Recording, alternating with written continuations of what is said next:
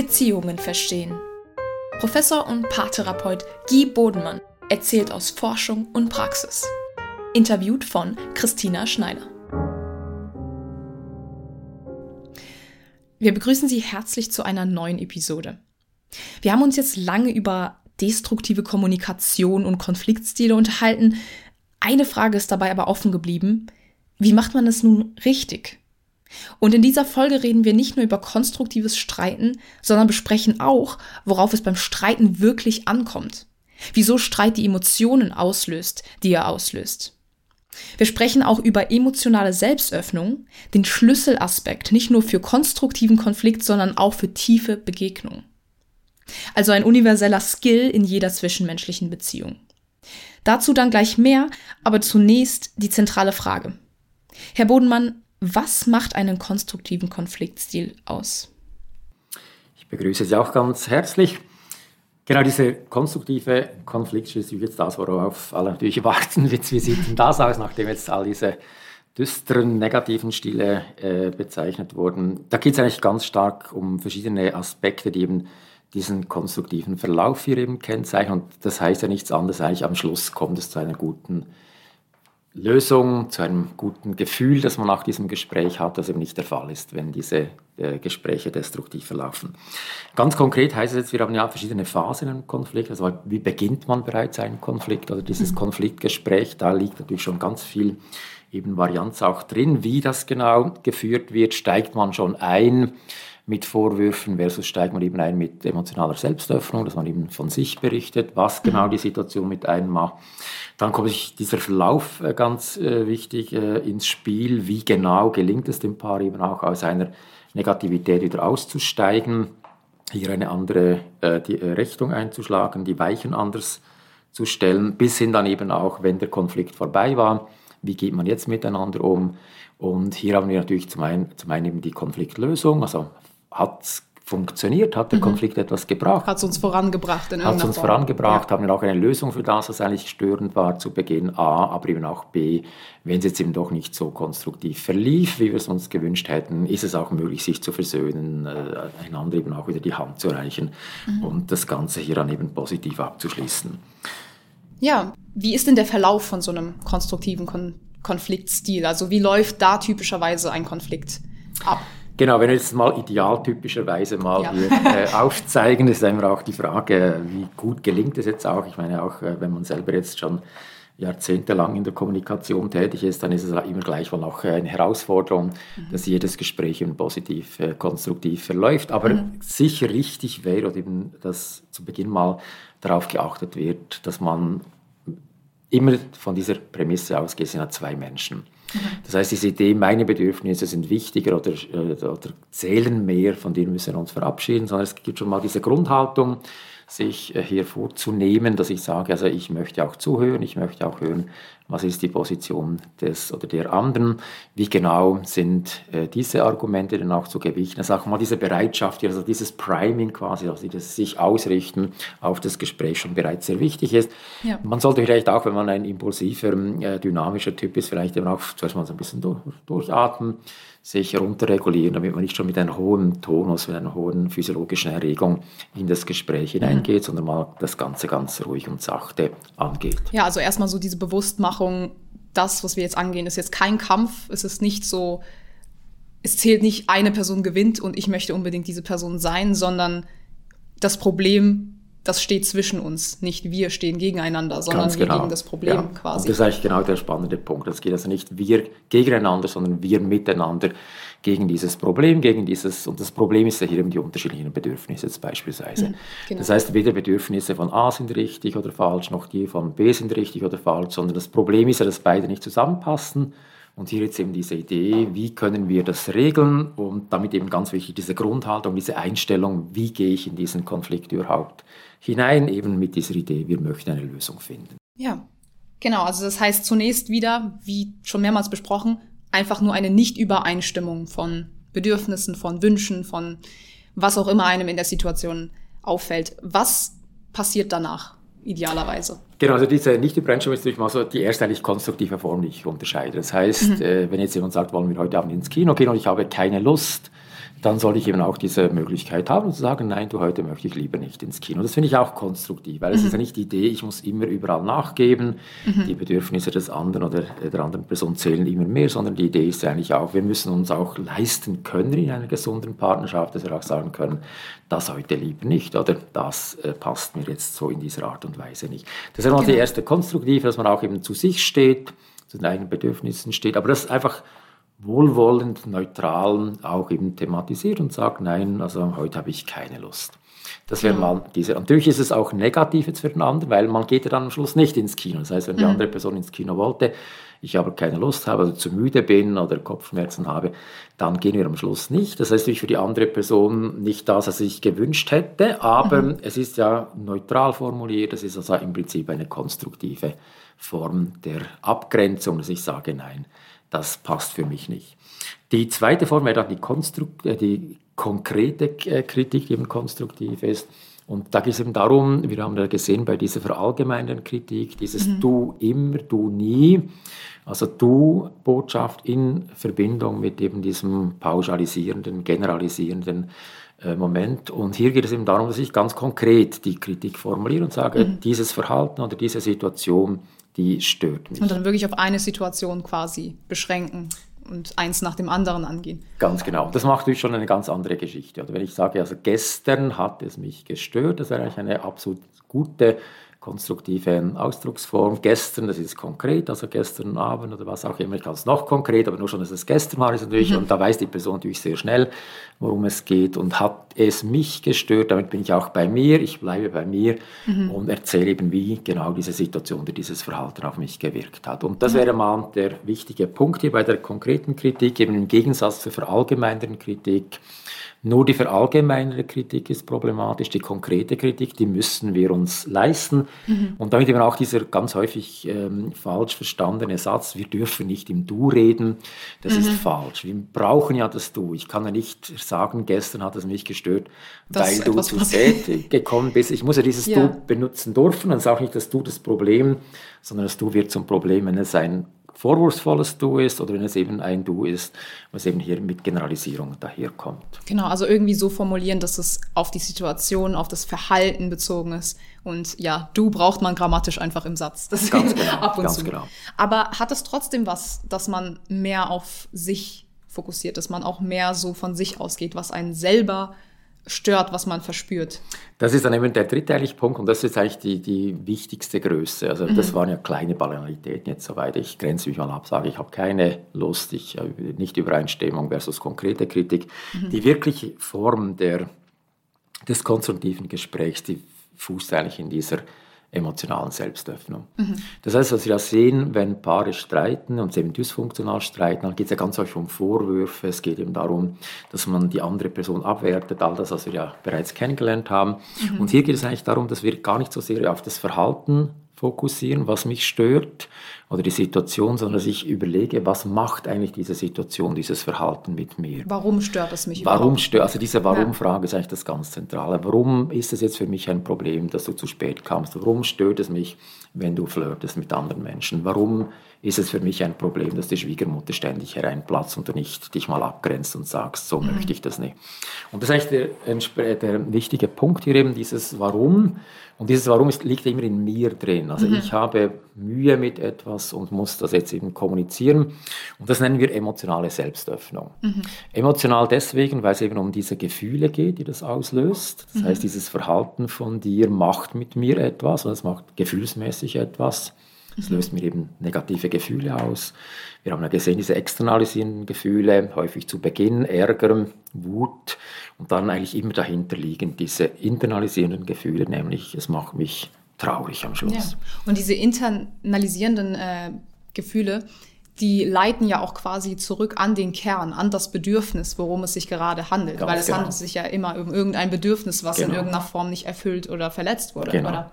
Und das ist genau der Punkt. Geht eigentlich immer um diese, Be und die liegen ja in mir als Sprecher, Sprecherin. Das heißt, ich habe dieses Bedürfnis, das wurde durch diese Situation oder dieses Verhalten eben nicht befriedigt.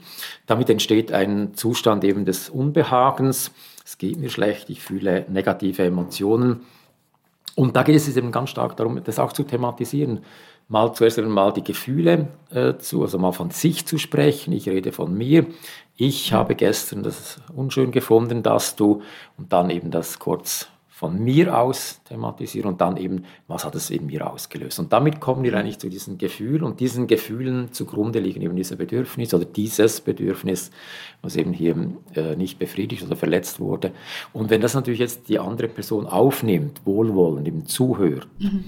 zu verstehen versucht, dass ich nicht einfach ein Mensch bin, der jetzt hier wieder Schwierigkeiten an den Haaren herbeizieht mhm. und irgendwie schwierig tun will, sondern dass da was passiert ist in mir drin, was sein oder ihr Verhalten ausgelöst haben, ja. dann ist es natürlich ein ganz anderer Zugang. Der ermöglicht eben auch dieses konstruktive Zuhören, das Verstehen. Es geht eigentlich immer um das Verstehen. Ich mhm. verstehe jetzt, warum du so reagiert hast oder warum das für dich schwierig war. Und aus diesem Verständnis heraus dann die Verhaltensveränderung. Genau, weil es ist ja auch nicht bei jeder Person das Gleiche ein Problem. Also was für eine Person völlig in Ordnung ist, ist bei einer anderen Person vielleicht störend, weil Genau. Wie gesagt, Bedürfnisse ja auch unterschiedlich sind. Und genau. deswegen ist es dann wahrscheinlich auch so wichtig, auf dieses Warum zuzugreifen, weil genau. eine Person vielleicht sonst nicht wirklich verstehen kann, was falsch damit ist, weil es für sie vielleicht okay ist. Ganz genau. Und das ist eigentlich das, was ja, drum, wir können auch nicht diese Idee, wenn du mich liebst, dann würdest du wissen, was ich brauche und wie es mir geht.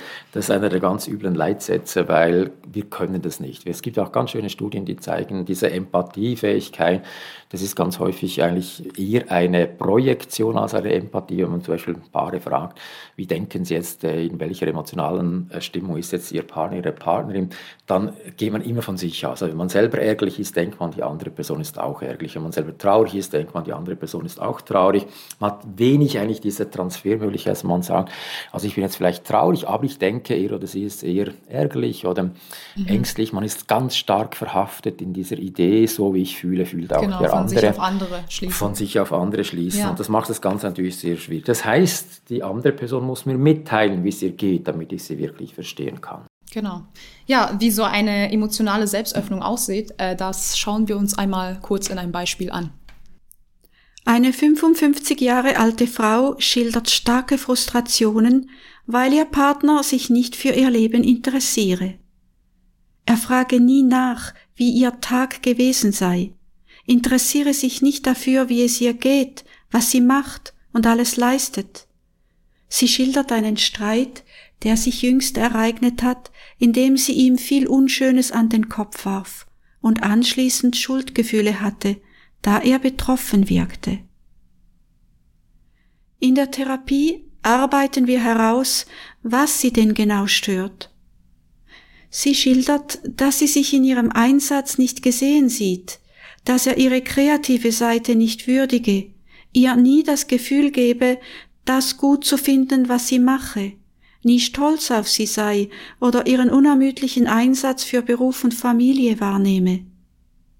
Sie schildert, wie sie dies frustriert und enttäuscht, dass er nicht würdigt, wie sehr sie sich täglich anstrengt und alles zu meistern versucht. Dass er nichts wahrnimmt, macht sie traurig. Schließlich benennt sie Gefühle der Hilflosigkeit und Resignation. Ja, Herr Bodenmann, was hieran war denn jetzt emotionale Selbstöffnung? Woran erkennt man das? Genau, so wie es ja üblicherweise läuft, macht sie ihm Vorwürfe und sagt, du interessierst dich nie für mich, du nie. Ja, das wird genau das, was wir ja ganz häufig haben, du interessierst dich nie für mich. Mhm. Und dabei geht es eigentlich gar nicht um dieses du bist das Problem, sondern was macht es mit mir, dass dieses Interesse nicht gezeigt wird? Weil ich leiste so viel, ich mache so viel, ich bin ein kreativer Mensch. Das sind alles meine Eigenschaften, meine Stärken, die wären, das wäre so schön, wenn du die mal realisieren würdest, wenn du darauf reagieren würdest, wenn du eben auch sagen würdest, du schön, ich bin stolz auf dich, das finde ich, machst du ganz toll. Mhm. Und diese Anerkennung, diese Wertschätzung, das ist eigentlich das Problem. Das heißt, ein Bedürfnis, was wir alle haben, auch wenn wir an die Bedürfnishierarchie hier von Maslow denken, mal die, das Bedürfnis nach Sicherheit mal, das Bedürfnis nach Bindung, das Bedürfnis nach Wertschätzung. Das sind ja diese ganz elementaren Bedürfnisse. Wir möchten eigentlich in, in unserer Person wahrgenommen werden, wertgeschätzt werden, wir möchten geliebt werden und wir möchten auch Sinnhaftigkeit mhm. in unserem Leben. Das sind so diese ja. Grundbedürfnisse und wenn die verletzt werden in der Partnerschaft, ist es besonders schmerzhaft. Mhm. Weil dieser Mensch, der mir so nahe steht, mit dem ich hier eben durchs Leben gehe, der nimmt das gar nicht wahr, der gibt mir keine Wertschätzung, der gibt mir keine Zeichen der Zuneigung, Liebe, mhm. der stiftet diesen, diesen Sinn nicht in unserem äh, Leben. Und das sind eigentlich all diese Verletzungen, die eben hier stattfinden. Mhm. Und wenn ich die jetzt thematisiere, wie es jetzt in diesem Beispiel sehr schön dann herausgearbeitet wird, worum geht es eigentlich? Dann wird ja ganz häufig dieses, vielleicht ich habe jetzt keine Zeit gehabt oder ich habe mich nicht darum gekümmert oder ich habe das noch nicht äh, erledigt, was du da von mir gewünscht hast. Das wird dann häufig in einem ganz neuen Licht gesehen vom Partner, der Partner, der es eben unterlassen hat, weil eben dieses Sehen, aha, um das ging es eigentlich. Mhm. Und ich habe das ja gar nicht gemeint häufig. Häufig ist es ja nicht so, dass ich das absichtlich boshaft getan habe, sondern ja. es geschah einfach, man war vielleicht zerstreut, man war wenig fokussiert mhm. und dann realisiert man. Und damit ist eben dieses selbstöffnende Moment extrem wichtig, weil damit erfahre ich, ich werde jetzt ja nicht angegriffen, sondern ich erfahre jetzt, mein Verhalten hat bei dir das ausgelöst. Dieses Bedürfnis hier, was ja ganz elementar ist, was ich auch von mir her kenne, wir möchten ja alle wertgeschätzt werden, möchten alle geliebt werden, möchten alle auch hier eben diese Anerkennung und dieses äh, Gefühl haben, dass die andere Person uns wichtig findet, wichtiger als anderes. Mhm. Und entsprechend kann ich das dann nachvollziehen und kann sagen, aha, um das ging es. Gut, mhm. es tut mir leid. Das habe ich so nicht realisiert. Und damit passiert eben dann, dass das nicht noch einmal vorkommt, in günstigsten Phasen eben hier eine Verhaltensveränderung stattfindet. Ja, das heißt, das hilft einem wahrscheinlich auch in zukünftigen Situationen, ähm, weil man lernt ja den Partner dann auf eine ganz intimere Weise kennen, so in diesem Moment, wo, wo jemand seine Bedürfnisse wirklich an den Kern preisgibt. Und dann kann man sich vielleicht in der nächsten Situation das wieder vor Augen führen und sich dran erinnern, ah, meinem Partner ist es wichtig, sich anerkannt zu fühlen. Vielleicht sollte ich in dem Fall das machen. Und genau. dann ist es viel erfolgreicher eigentlich für eine Verhaltensänderung als jetzt jede Kleinigkeit, die eigentlich nur Symptome von dem großen Problem sind, irgendwie genau. versuchen zu verändern. Ganz genau. Es geht eigentlich immer um diese, diese, diese Kern, diesen Kern. Worum geht es eigentlich? Mhm. Ja? Und um es vielleicht an einem Beispiel mal zu äh, benennen, ich hatte mal ein paar vor Jahren, da hatten wir eben festgelegt, es gibt sogenannte Paarabende, wo die beiden Zeit für sich nehmen und da ich immer das gleiche Muster. Die Frau ging dann an diesem, kurz vor diesem Paarabend, ging sie in die Küche, hat angefangen zu fegen, zu putzen, die ganze Küche sauber zu machen. Mhm. Er kam dann rein, sah das und dachte, ach, was macht die jetzt wieder? Die hat gar keine Lust auf einen Paarabend mit mir und war dann frustriert, ging mhm. dann weg und am Schluss war dieser Paarabend dann ruiniert, weil beide dann am Schluss eben das äh, hier gegenseitig eben falsch interpretiert haben. Mhm. Er dachte, sie will gar nicht und sie sah dann seine Reaktion und dachte, er hat überhaupt keine Lust auf diesen Paarraum. Das Ganze war dann ein Problem. Ja. Als sie dann jetzt eben, warum dann, warum putzt sie? Das war eigentlich diese ganz zentrale Frage, eben diese mhm. Warum-Frage eigentlich. Dann hat sich etwas ganz Trauriges ergeben, nämlich, dass sie war in einem, äh, aufgewachsen, immer wieder mit Bindungsinkonstanz. Das heißt, es gab immer wieder, das war ein Jahr, zwei bei der Großmutter, hat sie gelebt, dann wieder bei einer Tante, dann wieder mhm. da, wieder mal bei den Eltern und so weiter. Also hohe Bindungsinkonstanz. Und was sie eigentlich erlebt hatte, war immer so, ich muss mir die Liebe verdienen. Mhm. Und das ist natürlich ein ganz schmerzhafter Satz. Also die Idee wäre ja, wir leben, wir werden einfach geliebt, weil wir so sind, wie wir sind. Mhm. Diese unconditional love, mhm. wie es Rogers so schön nennt. Und ja. ihr Satz, den sie eigentlich, ihr Konstrukt, ihr Schema, das sie entwickelt hatte, war, ich muss mir die Liebe verdienen. Das heißt, sie freute sich jetzt auf diesen Paarabend, sagte mir, oi, heute ist dieser schöne Abend, dieser schöne Moment, wo wir endlich wieder mal miteinander Zeit haben. Mhm. Aber ich muss mir diesen Abend verdienen, ich muss mhm. mir die Liebe meines Partners verdienen. Damit ging sie in die Küche, putzte, schrubbte und äh, machte all diese, mit der Idee, jetzt verdiene ich mir deine Liebe. Mhm. Und Sie sehen, bei ihm kam es natürlich völlig falsch an. Er dachte, die putzt jetzt und ihr ist das Putzen wichtiger, als mit mir den Paarabend zu verbringen. Mhm. Als er dann das hörte jetzt aus ihrem Munde, warum sie das tut, dem kamen die Tränen und er dachte, ja, das darf ja nicht wahr sein. Und das ist eigentlich das, worum es geht. Sobald man sich selbst öffnet, sobald man realisiert, warum macht der andere das, also dieses Verstehen, dann wird mhm. man bereit und der hat nie mehr da wette ich eine gute Flasche Champagner drauf, der wird nie mehr, als er zu putzen beging, da erbost davon äh, gegangen sein, sondern er wird hingegangen sein und sagen, hey, leg diesen Putz, ähm, diesen, diesen Lappen weg, diese Bürste und nimm dir Zeit. Ich liebe dich auch so, ohne dass du dich beweisen musst. Was für eine berührende Geschichte. Ähm, sein Verhalten hat ja in dem Fall ihre so diese Gedanken, die sie hatte oder diesen Hintergrund hat das wahrscheinlich dann auch noch verstärkt, weil in dem Moment hat sie sich dann gedacht, vielleicht unterbewusst gedacht, okay, ich habe es mir nicht verdient, jetzt werde ich wieder nicht geliebt, wahrscheinlich habe ich nicht genug getan. Ganz und genau. Ja. Das ist interessant, wie das, das so beidseitig einfach aneinander vorbeilaufen kann und in Wirklichkeit ist so ein guter Kern bei beiden. Und das ist ja das Tragische. Am Schluss ja. denkt sie, ich habe nicht genug geputzt, ich hätte früher anfangen sollen zu putzen, ich habe das alles jetzt vermasselt. Oder? Und das ist hochtraurig. Oder? Das ja. ist, und, und, damit, und so ist eigentlich das ganz häufig der Fall, oder? dass die Menschen nicht realisieren, es ist weder Boshaftigkeit von ihr noch von ihm. Und immer diese Interpretation, hätte mhm. sie doch jetzt Lust auf mich, dann würde sie jetzt auch da wirklich sich schön machen oder was auch immer, oder mhm. wenn ich putzen gehe. Ja. Und darum ist immer dieses Verständnis immer der Schlüssel. Und selbst Öffnung führt zu Verständnis. Ja, und jeder geht ja so stark von sich aus, sowas kann man ja gar nicht wissen. Darauf wären Sie genau. wahrscheinlich auch von sich nee. aus nicht gekommen als also Therapeut das, das in der Situation. Genau der jeder Punkt, hat so eine individuelle richtig, Lebensgeschichte. Richtig. Und man interpretiert sich immer aus seiner Warte und darum eben, wir, wir kommen nur weiter, wenn die Person selber erzählt, was genau in ihr abgeht. Und dazu haben wir ja diese SAGB-Methode mhm. entwickelt. Das ist eine Methode, die eben SA heißt eigentlich die Sachebene. Worum geht es? Das ist das Problem, die, die Situation eben. Um die geht es eigentlich nie, das ist immer nur der Auslöser. Das heißt, ja, okay. es geht eigentlich weder um äh, dieses Putzen, sondern es sagt, das macht jetzt, dass sie putzt mit mehr, das löst Gefühle aus. Und diese Gefühle sind wiederum im, das wäre eben das G, also SA, die Sachebene, G, die Gefühle und Die Bedürfnisse. Mhm. Und was jetzt eben therapeutisch dann versuchen herauszuarbeiten, ist eben diese, wie kann die Person weg von dieser Sachebene kommen. Viele, und wir haben ja hunderte von Paaren analysiert äh, in diesen äh, zehnminütigen videografierten äh, Konfliktgesprächen. Mhm es ist eigentlich immer wieder, oder auch dann dyadischen Coping-Gesprächen, Unterstützungsgesprächen, es ist immer dieses Blabla in Anführungszeichen die über die Situation, die, die Sachebene, die wird, aus, die wird ausgewalzt ja. und da wird breit und äh, darüber gesprochen. Aber es geht ja nie um die Sachebene, das mhm. ist nur der Auslöser. Es geht ja immer darum, was macht, das löst bei mir Gefühle aus und warum habe ich diese Gefühle? Weil eben das Bedürfnis dahinter nicht befriedigt wird. Und das wäre jetzt der therapeutische Zugang dass wir mit beiden, hier, sitzen sich dann vis-à-vis, -vis, wir Therapeutin und Therapeut in der Mitte, wir haben so diese Rolle als Facilitatoren, das heißt, mhm. wir animieren das Gespräch, wir, es wird nicht mit uns gesprochen, sondern die beiden sprechen mit sich. Mhm.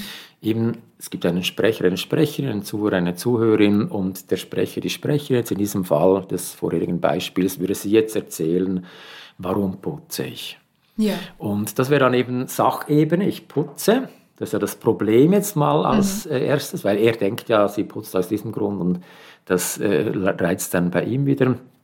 Hier ähm, reizt ihn und führt dann zu seinen negativen Emotionen. Und jetzt, indem sie die Sachebene kurz anschneidet, sagt, warum putze ich? Und dann kommen die Gefühle und die Bedürfnisse. Das Bedürfnis, ich möchte von dir geliebt werden, aber ich muss mir diese Liebe verdienen. Mhm. Ja, und ähm, als Zuhörer gibt es da auch irgendwelche Regeln oder Sachen, die man beachtet? Genau, der Zuhörer, die Zuhörerin muss jetzt mal eben zum einen Mal einfach nur zuhören. Noch nichts wieder, wir sind ja immer ganz schnell mit Unterstützung geben, mit mhm. sagen, ah, das verstehe ich oder ah, so ist das. Und einfach mal zuhören, das heißt, die drei Regeln, die eigentlich hier der Sprecher, die Sprecherin zu befolgen hat, ist, er oder sie redet von sich, Ich-Gebrauch, spricht Gefühle an, die eben durch die Situation ausgelöst mhm. werden und versucht eben diese Bedürfnisse herauszuarbeiten an einer ganz konkreten Situation. Ja. Und der Zuhörer, die Zuhörerin, die hat aufmerksam zuzuhören, aktiv eben Interesse zu zeigen, dann wird immer wieder, wird immer wieder aufgefordert, zusammenzufassen, was sie eben gehört haben. Und zwar nur die wichtigen Dinge, eben was ging diesem Paar, dieser Paar durch den Kopf, wie oder hat er oder sie sich gefühlt und dann mhm. offene Fragen Erzähl mal, warum war denn das? Warum hast du das gemeint? Müsstest du das machen? Warum dachtest du, dass du putzen musst? Und dann kommt man eben auf diese Bedürfnisse herunter. Und das ist eigentlich ein ganz spannender Zugang, auch hochwirksamer Zugang, mhm.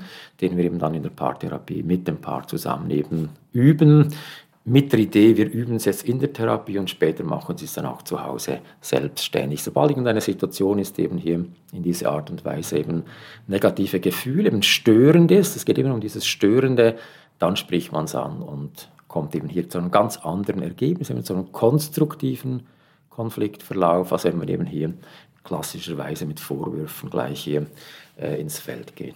Genau, also zuhören, um zu verstehen und erfragen, um mehr zu verstehen und nicht um zu antworten und zu rechtfertigen, quasi.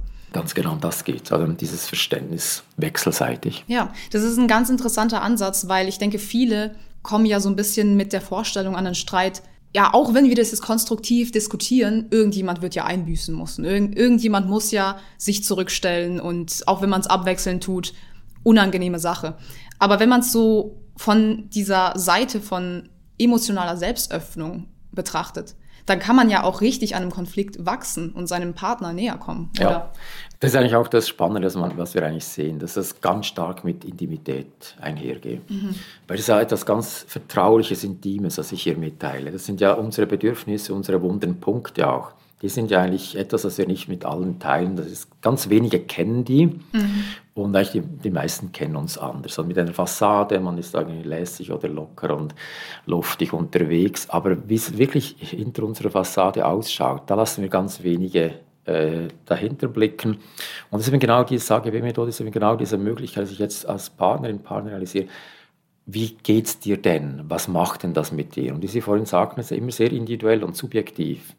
Beim einen löst das überhaupt nichts aus, der andere findet es nicht so schlimm, die dritte Person findet es eben sehr schlimm, die vierte ist hoch verletzt aufgrund des gleichen Verhaltens. Und das zu verstehen, das war ein ganz wesentlicher Punkt. Und da macht es eben auch sehr viel Sinn, dass wir sehen, diese konstruktive äh, Lösung, die am Schluss ja gefunden wird, die fußt eben auf diesem Verständnis. Jetzt will ich ja nicht nochmals den gleichen Fehler machen. Mhm. Das heißt, ich versuche mich anders zu verhalten. Und damit ist ja eine Möglichkeit der Problemlösung immer die Kompromissfindung. Mhm. Weil das macht wir eben mit beiden. Das heißt, also dieses, diese AGB-Methode wird man mit Partner, Partner A gemacht und dann mit Partner, Partner B. Mhm. In der gleichen Therapiesitzung. Das heißt, beide äh, äußert hier ihre Befindlichkeit in Bezug auf eine andere Situation, also nicht mehr die gleiche jetzt mitunter. Und damit haben wir dann auch wieder Gleichstand. Beide äh, teilen sich einander mit. Und damit wird auch der Kompromiss ermöglicht. Weil ich mhm. sehe jetzt gut, du machst es nicht, um mich zu plagen, du machst es aus diesem Bedürfnis heraus und du machst es aus deinem Bedürfnis heraus. Und man möchte ja auch das Bedürfnis des Partners befriedigen, Ganz eigentlich genau. von sich aus auch. Ganz genau. Ja. Und damit kommen dann Kompromisse und eben was der letzte Punkt, den ich auch kurz angesprochen hatte, was eben einen konstruktiven Konfliktstil kennzeichnet, ist eben dieses auch versöhnen können. Das heißt, auch wenn es mal laut wurde, auch wenn es mal gemein wurde, im, in der Hitze des Gefechtes, wir sind ja nicht Übermenschen. Das heißt, es hat alles auch Platz. Es gibt mhm. ja auch diesen schönen Befund, aus der Gottmann-Gruppe, dass eine negative Äußerung durch fünf positive kompensiert mhm. werden kann. Das heißt, wenn ich jetzt also hier barsch äh, irgendetwas gesagt habe, das verletzend war, dann ist es nicht gleich der Weltuntergang und die ganze Partnerschaft stürzt hier die Klippe herunter, sondern da geht es eigentlich darum, dass man sagt, okay, ich muss es realisieren, das war ein ganz wichtiger Punkt, realisieren, das war jetzt hier Defensivität oder das war verächtlich oder das war äh, diese oder diese Kategorie. Mhm. Und dann muss ich sagen, hey, das geht so nicht, da muss ich was ändern und dann muss man eben hier Gegensteuer geben und eine Möglichkeit jetzt natürlich wäre hier, dass man sich entschuldigt und sagt, du, vorhin war ich da ein bisschen gar grob zu dir, das tut mir leid, das habe ich nicht so gemeint, weil was ich dir eigentlich sagen wollte, ist das und du weißt auch, ich schätze das auch sehr und all das nehme ich auch wahr und ich sage sie vielleicht zu wenig, ich drücke vielleicht meine Dankbarkeit auch zu wenig aus, aber ich mhm. bin dir wirklich sehr dankbar für das, was du alles tust. Und das ist ja genau das, was eben diese Frau im Fallbeispiel vorhin auch eigentlich danach dürstete sie. Sie möchte gerne, dass man ihnen auch mal sagt, danke, schön, wie du das machst, toll, wie du das machst, ich bin stolz auf dich. Und das sind all diese fünf eben positiven Äußerungen, die eben dann diese negative Äußerung hier aufwiegen können. Das geht natürlich nicht überall, das ist klar, wenn jetzt hier Gewalt im Spiel ist, dann kann ich nicht sagen, jetzt war ich mal gewalttätig und ja, jetzt ja. kompensiere ich das mit Irgendwann viel. Nettigkeiten, aber insgesamt ist es doch eine schöne optimistische Botschaft auch eben aus der Forschung. Es ist nie zu spät, auch wieder mhm. zu kompensieren und Konstruktivität ist nicht einfach mal gut eingespurt, dann ist es immer gut, sondern es gibt immer auch wieder Wege, die zurückführen und kann vielleicht mal ein Stück weit wurde es vielleicht ein bisschen laut, ungebührlich, aber dann findet man wieder zurück. Und das macht die Kunst der konstruktiven Konfliktführung aus. Ja, das ist auf jeden Fall eine schöne Botschaft, weil niemand von uns perfekt ist und ein Leben ohne destruktive Konflikte wahrscheinlich leben wird. Ähm, genau, das heißt, man kann auch wachsen an Konflikten, wenn man realisiert, dass die Situation oder Sachebene eigentlich nur ein Auslöser für ein tieferes Bedürfnis ist. Und wenn man sich fokussiert darauf, dieses Bedürfnis, diesem Bedürfnis zugrunde zu gehen, dann kann ein Konflikt auch eine sehr intime Begegnung sein. Ja, das war das heutige Thema. Und nächstes Mal gehen wir darauf ein, wir haben heute schon darüber gehört, dass eine sehr individuelle Lebensgeschichte ausmachen kann, wie man sich in der Zukunft verhält, auch in Konflikten. Und darauf gehen wir nächstes Mal nochmal genauer an, äh, ein im Sinne von, wie reagieren Kinder auf Konflikte? Kinder in Gegenwart von Konflikten, Konflikte von Eltern, was macht das mit Kindern? Und inwiefern prädestiniert das oder begünstigt es zukünftige Verhaltensmuster? Auf Wiedersehen. Vielen Dank fürs Zuhören. Für weitere Impulse, Bücher und Workshops besuchen Sie unsere Website beziehungenverstehen.ch und parlife.ch. Bis zum nächsten Mal.